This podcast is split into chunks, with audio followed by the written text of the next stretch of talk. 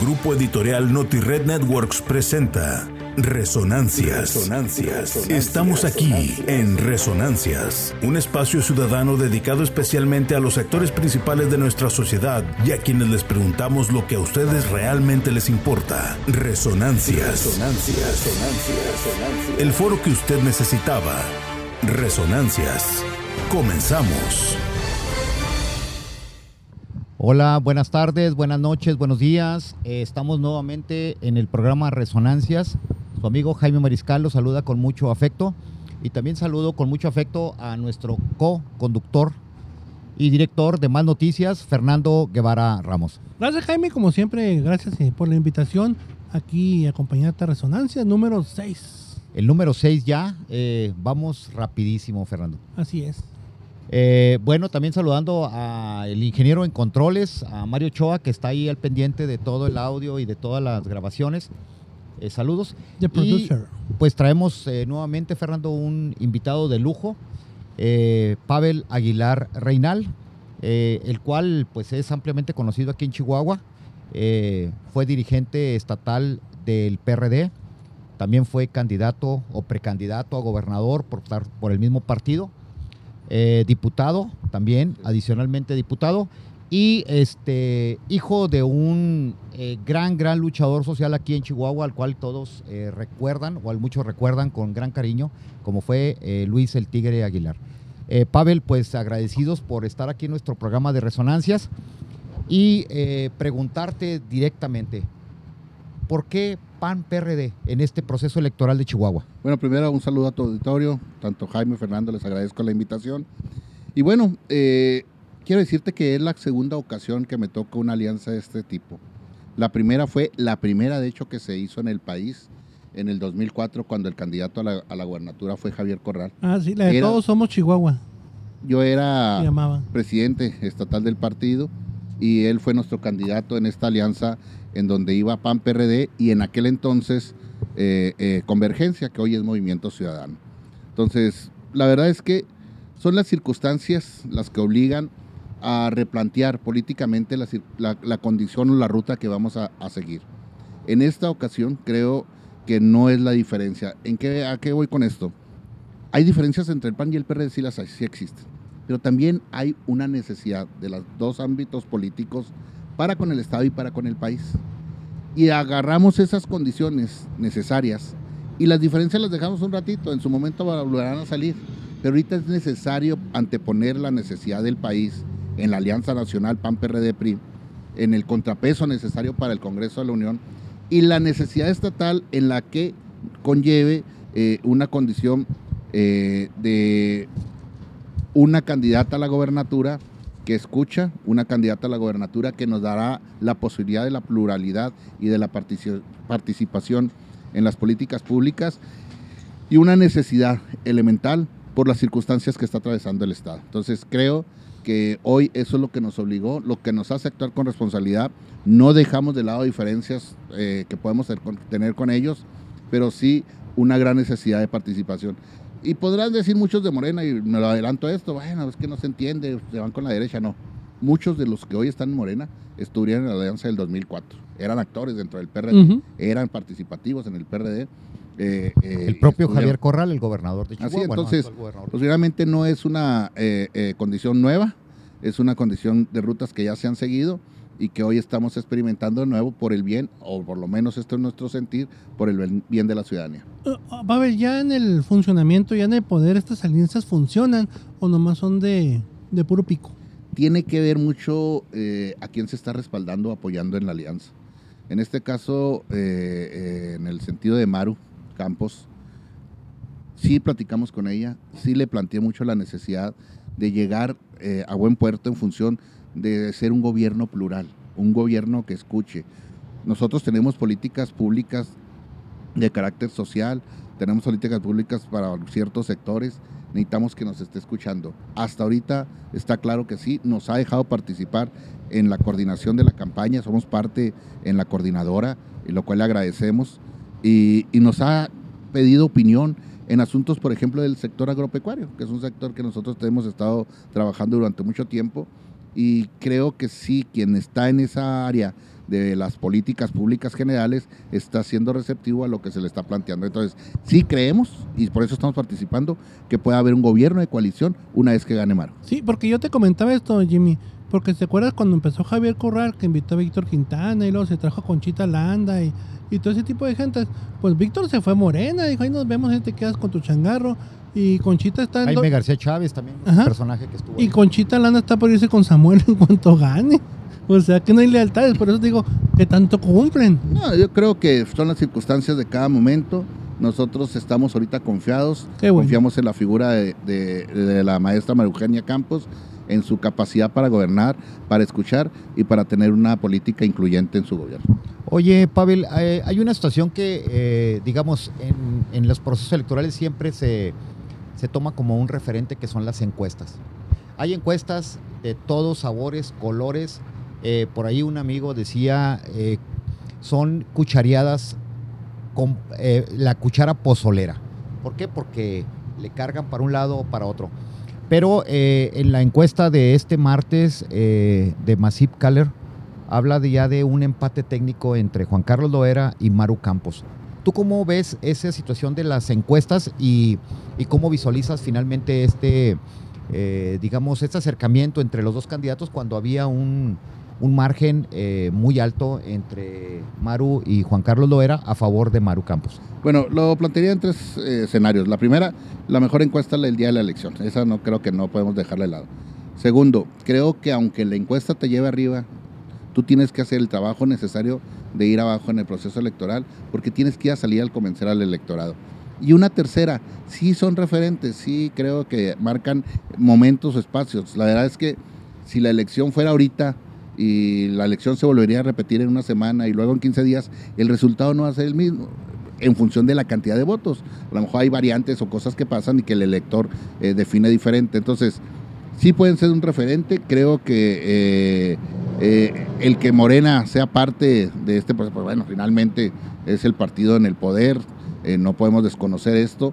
Juárez, tengo que reconocer que es un bastión importante para Morena, pero estoy convencido, en verdad estoy convencido de que la figura de, de, Eugenia va a ser la figura que va a arrastrar al chihuahuense para poder permitirnos, poder permitirnos realmente que no siga avanzando eh, eh, Morena, no por Morena misma, sino por la razón que tienen a no escuchar más allá de lo que ellos están planteando o lo de que un hombre en No. el país está planteando. No hay forma de, de- de trabajar con Morena, es lo que estoy entendiendo, de ninguna manera.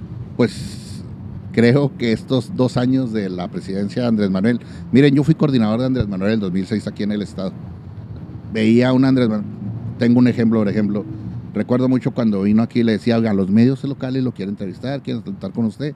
Decía, no, no, yo traigo mis medios nacionales. Y está- estuvo muy acartonada esa, elección de 2006. Lo veía muy diferente en esta última, ya, vamos a ver. Pero una vez que fue gobierno, realmente está en una política en la que solo mi visión, mi estrategia, mi condición de ver el país es la que vale y no es la única. Yo, por ejemplo, en los fideicomisos, creo que había fideicomisos que había que desaparecer, sí, pero no todos de tajo.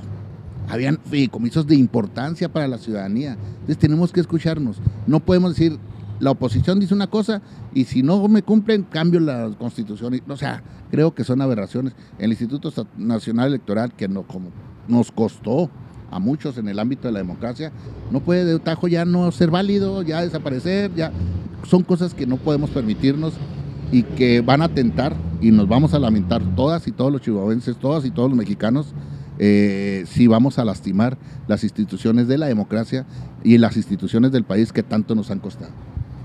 Eh, Pavel, los eh, candidatos de Morena juran y perjuran de que hacia abajo, en, el, en la ciudadanía, en la, los sectores más desprotegidos son los que están apoyándolo. Y que dicen que arriba pues están eh, apoyando al PAN y están apoyando al PRD, pero la ciudadanía en general dice que están con ellos porque estamos hablando de programas sociales, que sembrando esperanza, etcétera, etcétera, etcétera.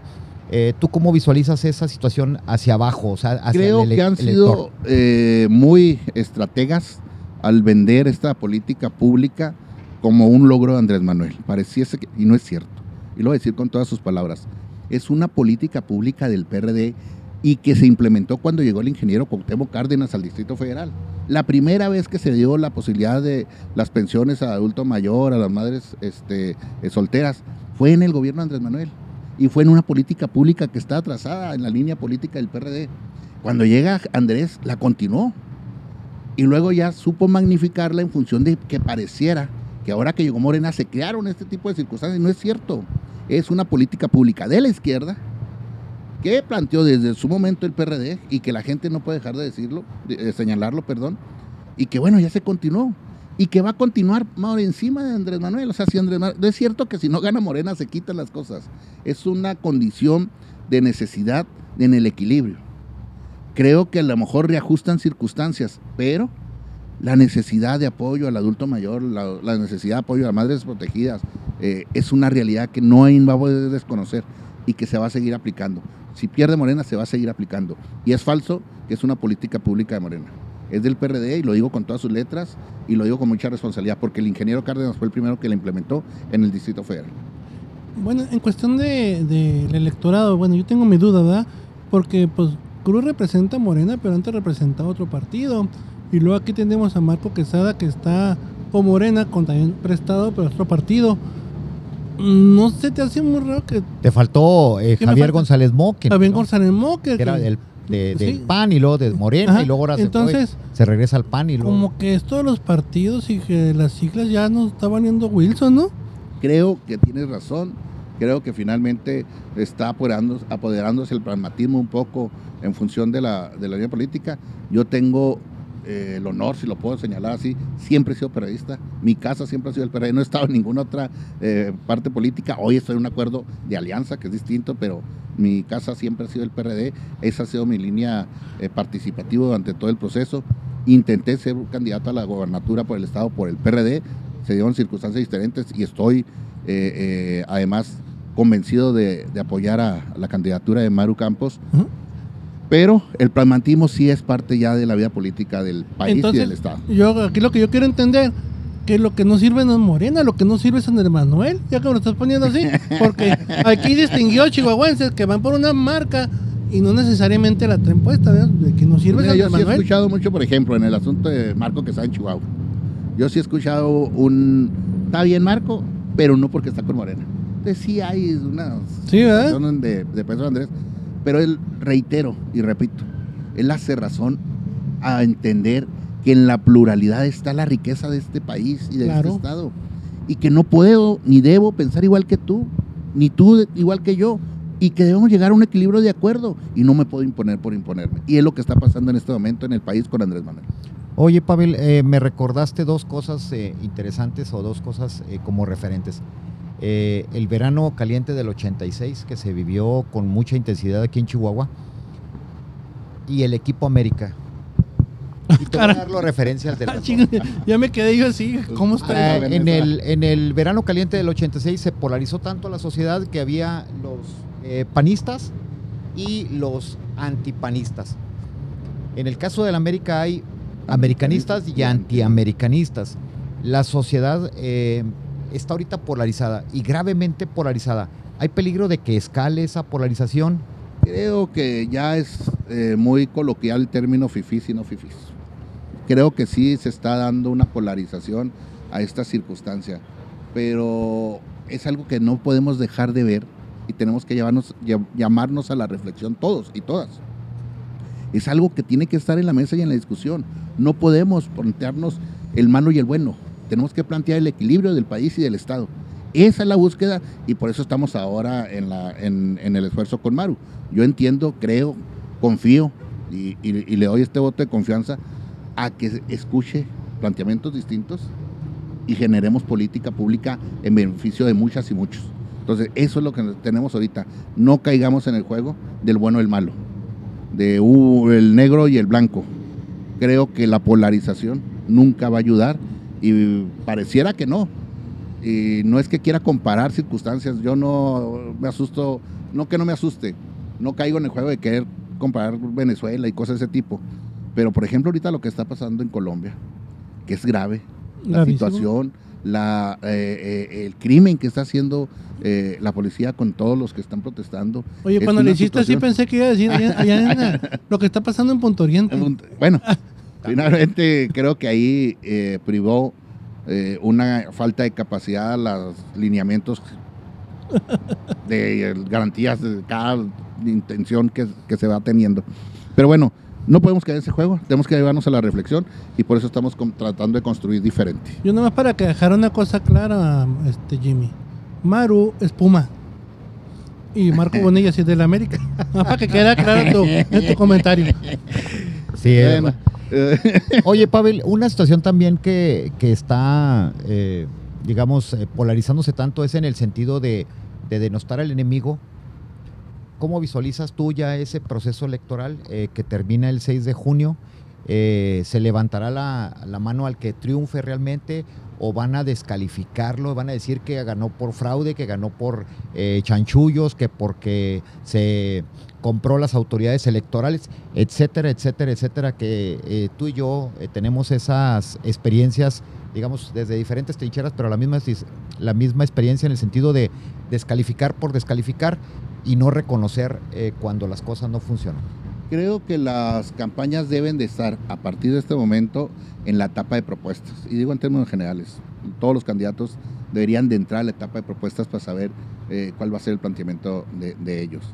Si siguen en esta condición de la confrontación o la denostación de algunos de los candidatos o eh, eh, una serie de circunstancias de esta guerra sucia, y no hay una condición contundente, yo sí creo que va a ganar con contundencia Maru, pero si llegara a haber pasar algo y no es contundente de uno u otro lado, eh, creo que eh, el proceso no termina el 6 de, de julio. ¿Tú le levantarías la mano y reconocerías el triunfo del oponente? O el- Yo creo que ante la necesidad que tenemos en el Estado, sí, pero también lo digo con responsabilidad, creo que esa contundencia la tendrá y por eso estamos haciendo lo necesario eh, Maru Campos. Sí, tiene que ser contundente esto, porque si no, un puntito, cualquier cosa, se te va a incendiar.